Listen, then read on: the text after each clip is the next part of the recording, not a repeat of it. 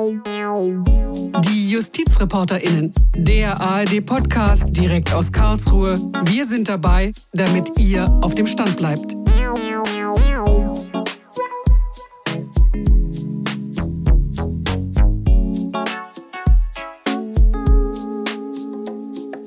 Hallo und herzlich willkommen zu einer neuen Folge Die JustizreporterInnen. Mein Name ist Gigi Deppe und mit mir im Studio die Kollegin Ann-Kathrin Jeske. Wenn ihr Mieterin oder Mieter seid und in einer kostengünstigen Wohnung wohnt, dann habt ihr bestimmt schon mal drüber nachgedacht, was mache ich eigentlich, wenn meine Vermieter auf die Idee kommen, das Haus zu sanieren, zu renovieren, vielleicht in Eigentumswohnungen aufzuteilen und die Miete wird am Ende so teuer, dass ich sie mir nicht mehr leisten kann. Wie soll das überhaupt funktionieren, wenn es nur noch schicke, teure Wohnungen auf dem Markt gibt? In Berlin hat man es mit dem Mietendeckel versucht. Den hat das Bundesverfassungsgericht bekanntlich aus formalen Gründen gekippt. Mietpreisbremse, das gibt es auch in vielen Gemeinden. Aber reicht das? In einigen Städten mit einem angespannten Wohnungsmarkt haben Kommunen das sogenannte Vorkaufsrecht ausgeübt. Und das schien lange Zeit ein guter Weg zu sein, mit rechtsstaatlichen Mitteln dafür zu sorgen, dass Menschen nicht verdrängt werden. Vorkaufsrecht, das heißt nämlich, wenn eine Immobilie verkauft werden sollte und die Kommune fürchtete, dass nach dem Eigentümerwechsel die Mieten steigen, dann hat die Kommune dem potenziellen Käufer also gewissermaßen das Haus vor der Nase weggeschnappt. Darum soll es jetzt hier gehen. Das war ein Weg zu verhindern, dass angestammte Mieter, die vielleicht nicht so viel Geld haben, aus ihrem Viertel vertrieben werden. Ann-Kathrin, du hast es ja in Berlin mal angeschaut, du hast ein Beispiel gefunden. Ja, genau. Also Berlin ist ja die Stadt, von der man das so am häufigsten gehört hat, dass dieses Vorkaufsrecht genutzt wurde. Und die Hausgemeinschaft, die ich besucht habe, die ist auch ein ganz gutes Beispiel dafür. Äh, diese Häuser, die liegen in der Nauninstraße. Das ist eine Straße in Berlin-Kreuzberg. Und Berlin-Kreuzberg, kann man glaube ich schon so sagen, ist einer der Stadtteile in Berlin, der mit am gentrifiziertesten ist. Das heißt also, da sind die Mieter relativ stark von Verdrängung bedroht. Die Preise sind hoch. Und die Häuser, um die es da jetzt geht, da leben so in etwa 100 Menschen, so klassische Berliner Altbauten sind das, mit einem netten Hinterhof, auch ein Garten ist dabei, nicht kernsaniert, aber auch nicht runtergekommen, also so. Und äh, da wollen die Mieterinnen und Mieter natürlich auch gerne wohnen bleiben und hatten jetzt aber im Sommer erfahren, dass ihre Häuser verkauft werden sollen an einen Investor und haben sich gedacht, oh, das wollen wir eigentlich nicht so gerne. Wir möchten, dass der Bezirk das Vorkaufsrecht ausübt und deshalb haben die sich zusammengeschlossen. Wie muss man sich das vorstellen, das Vorkaufsrecht auszuüben? Wie funktioniert das? Mhm, also in dem Fall war es jetzt so, dass da erstmal relativ viel Eigeninitiative von Seiten der Mieterinnen und Mieter ähm, ja, ausgeübt wurde. Also die haben im Sommer, das hatte ich ja gerade gesagt, als sie davon Wind bekommen haben, dass diese Häuser jetzt verkauft werden, gesagt, okay, ähm, wir halten jetzt äh, Versammlungen ab und Johannes Fühlbert, der ist einer der Mieter davon, der kann mal erklären, wie sie das Ganze so in Gang gebracht haben. Dem Moment, wo wir gehört haben, dass die Häuser verkauft wurden, haben wir Mieterversammlungen einberufen. Wir haben uns regelmäßig getroffen, am Anfang alle zwei, später einmal die Woche. Wir haben Daten über die Wohnung zusammengetragen, Mietpreise, Quadratmeterpreise und ähm, wir haben ein Exposé erstellt. Das heißt wirklich so eine kleine Art Bewerbungsmappe mit schönen bunten Bildchen drin, wo wir uns als Nachbarn vorstellen.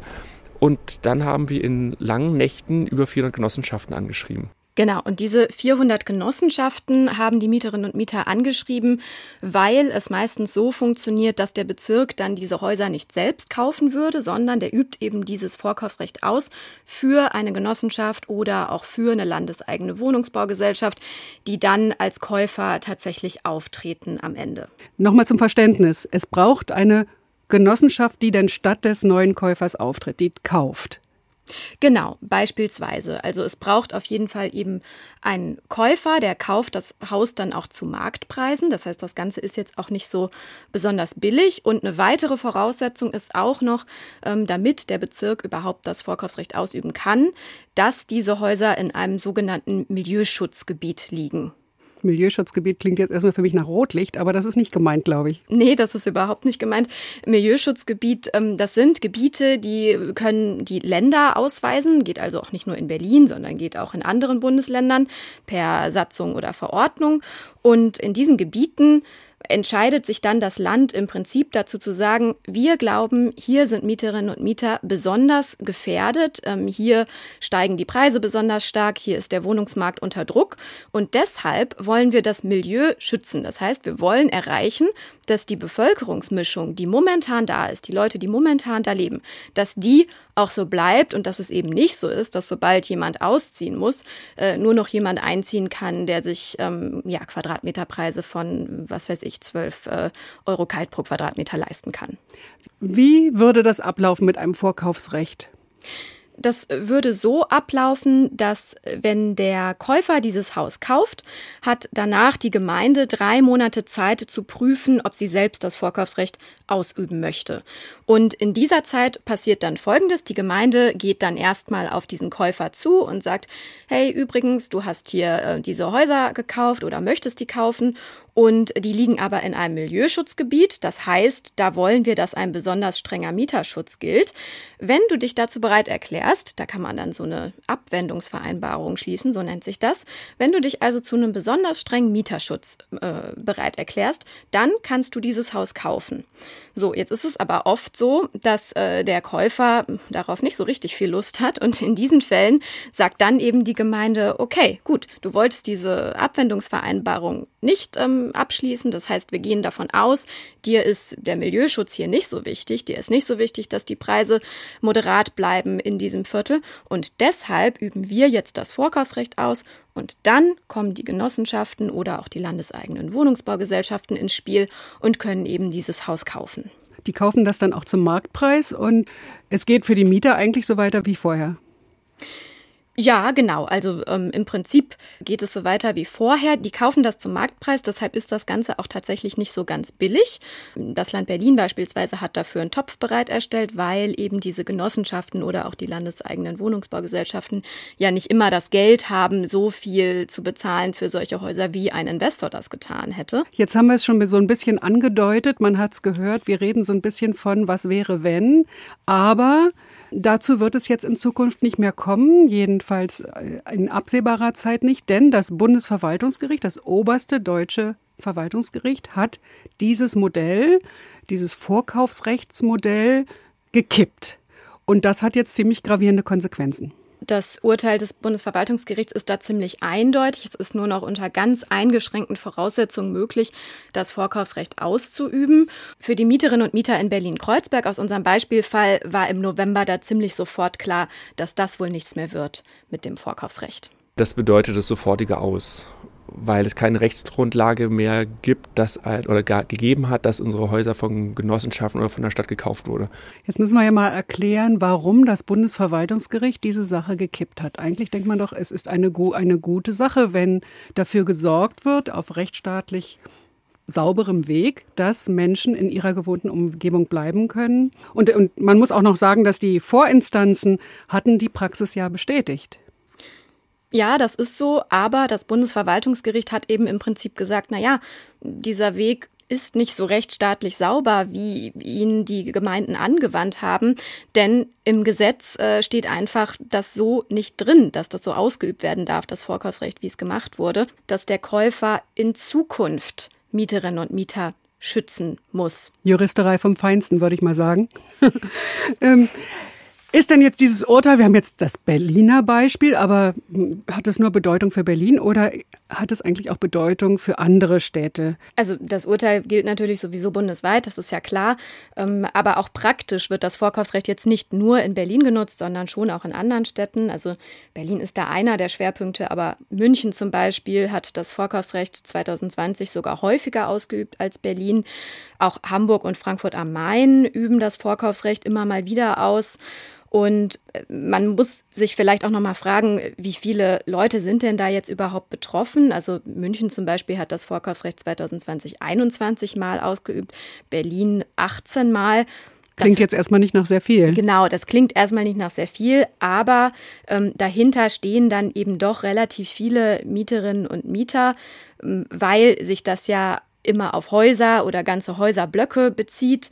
Und ähm, außerdem muss man ja auch noch sich vergegenwärtigen, dass ja oft auch gar nicht das Vorkaufsrecht ausgeübt wird, sondern es zu dieser Abwendungsvereinbarung kommt. wo dann also der neue Eigentümer sich verpflichtet, diesen besonders strengen Mieterschutz einzuhalten. Und da profitieren die Mieterinnen und Mieter auch. Und wenn man sich das jetzt mal anguckt, dann sind das allein 2020 in Berlin über 4000 Wohnungen, also in etwa 7000 Menschen, die da jetzt allein 2020 profitiert haben. Kommen wir nochmal zurück zu dem Fall, den du geschildert hast, den du dir genauer angesehen hast. Jetzt ist also das Haus doch verkauft worden an den ursprünglichen Investor. Was bedeutet denn das jetzt für die Mieterinnen und Mieter? Das muss man im Einzelnen noch abwarten, weil der Eigentümer sich jetzt noch nicht äh, gewendet hat an die Mieterinnen und Mieter. Aber ähm, was Sie wissen ist, die Häuser sind verkauft an die sogenannte REG 3 Beteiligungs GmbH und Co. KG, ein Riesenwortungetüm. Das ist ein Unternehmen in Braunschweig. Und Johannes Fühlbert, der Mieter, den wir schon gehört haben, er hat dann noch Einsicht genommen ins Handelsregister, um zu gucken, wer denn hinter dieser REG 3 äh, steht. Und das ist die Jepsen Group, ein Großkonzern mit Sitz in Hongkong. In Hongkong? Warum ist denn ein Großkonzern aus Hongkong daran interessiert, in Berlin Immobilien zu kaufen? Das fragen sich die Mieterinnen und Mieter auch.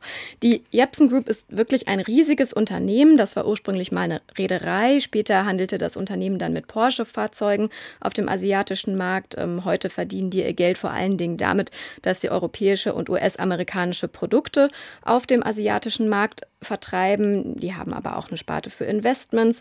Und Hans-Michael Jepsen, der Chef der Gruppe, der taucht in den Pandora Papers auf. Das war eine große Investigativrecherche zu schwarzen Kassen. Klingt alles erstmal nicht so wahnsinnig vertrauenserweckend. Warum die jetzt genau in diese Berliner Wohnimmobilien investieren, das äh, können wir natürlich mit Sicherheit nicht sagen.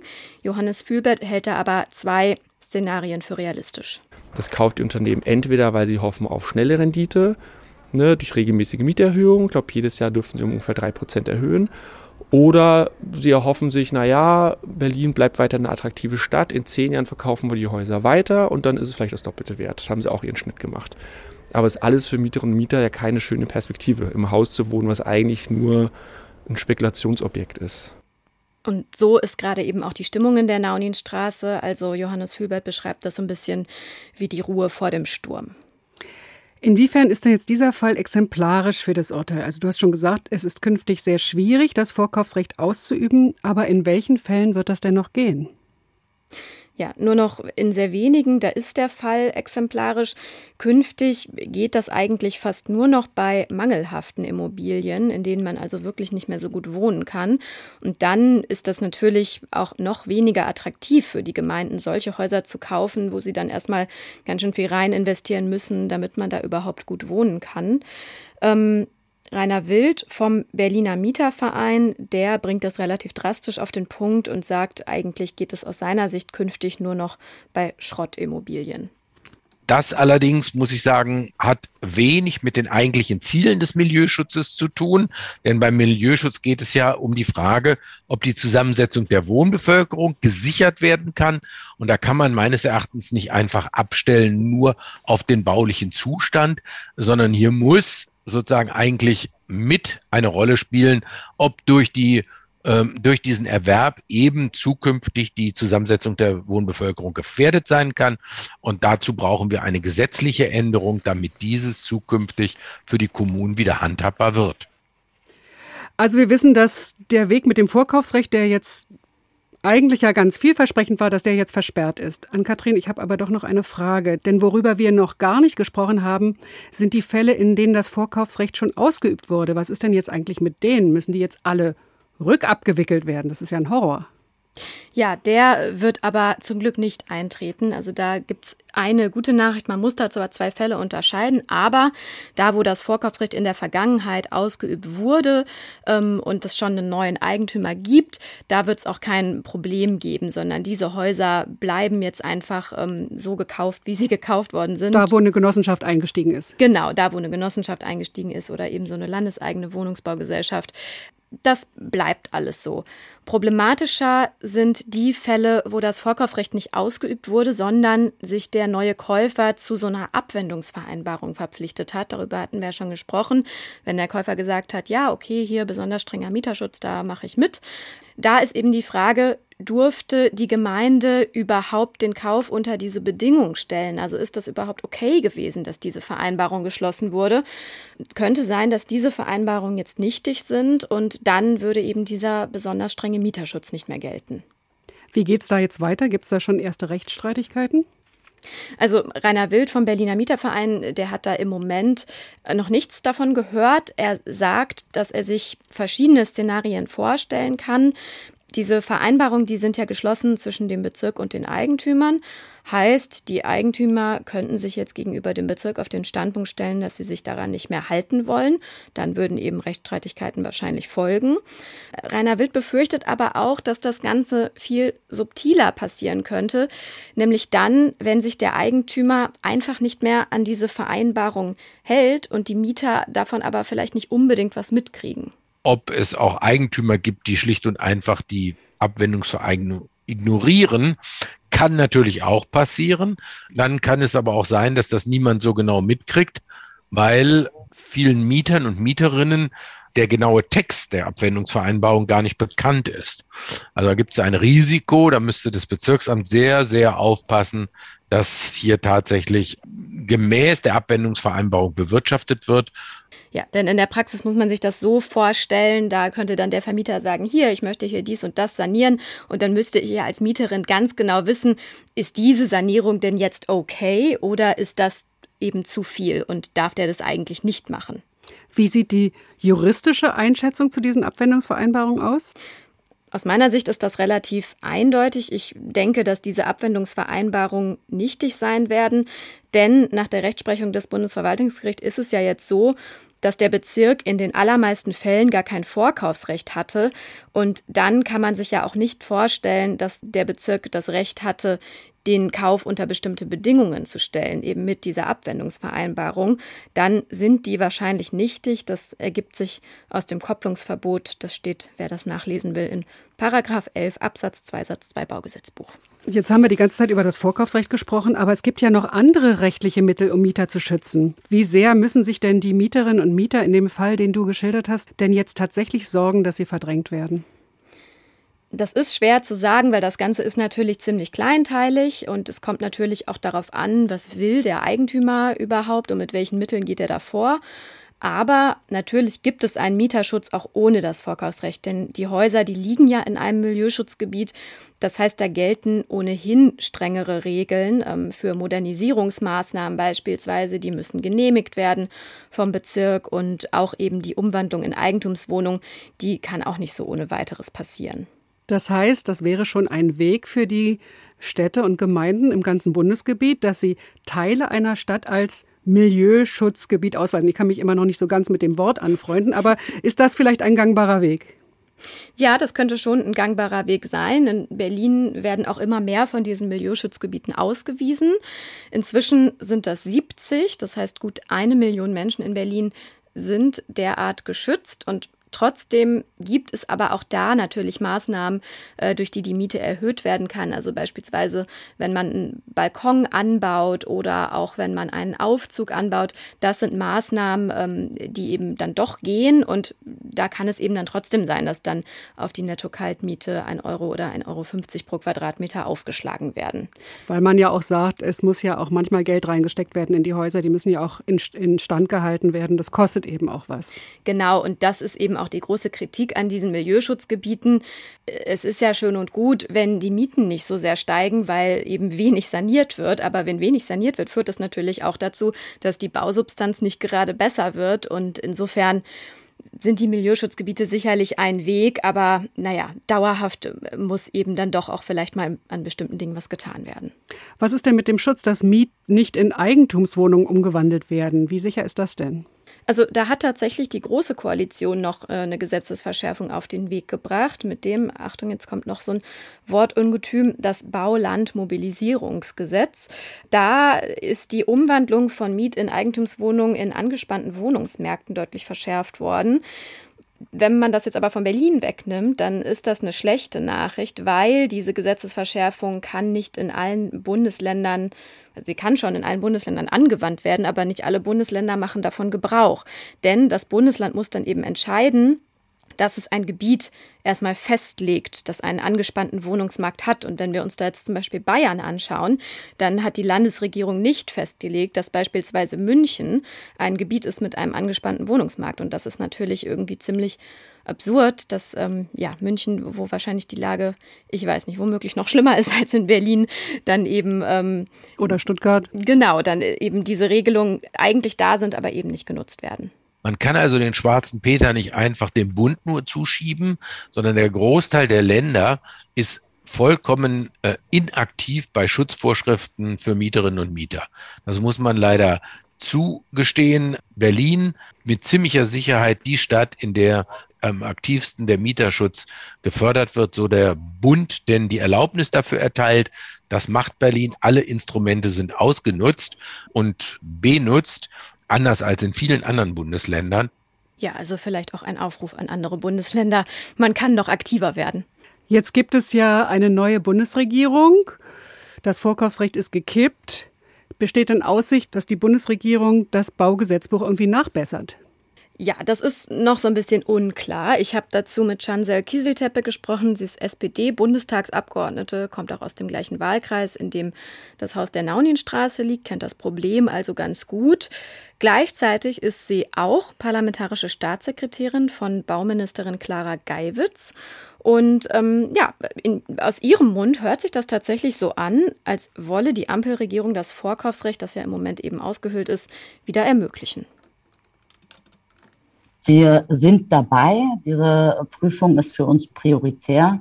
Und aus dem Koalitionsvertrag ergibt sich ein klarer Auftrag, das Instrument äh, des Vorkaufsrechts auch rechtssicher äh, zu gestalten. Daran arbeiten wir gerade.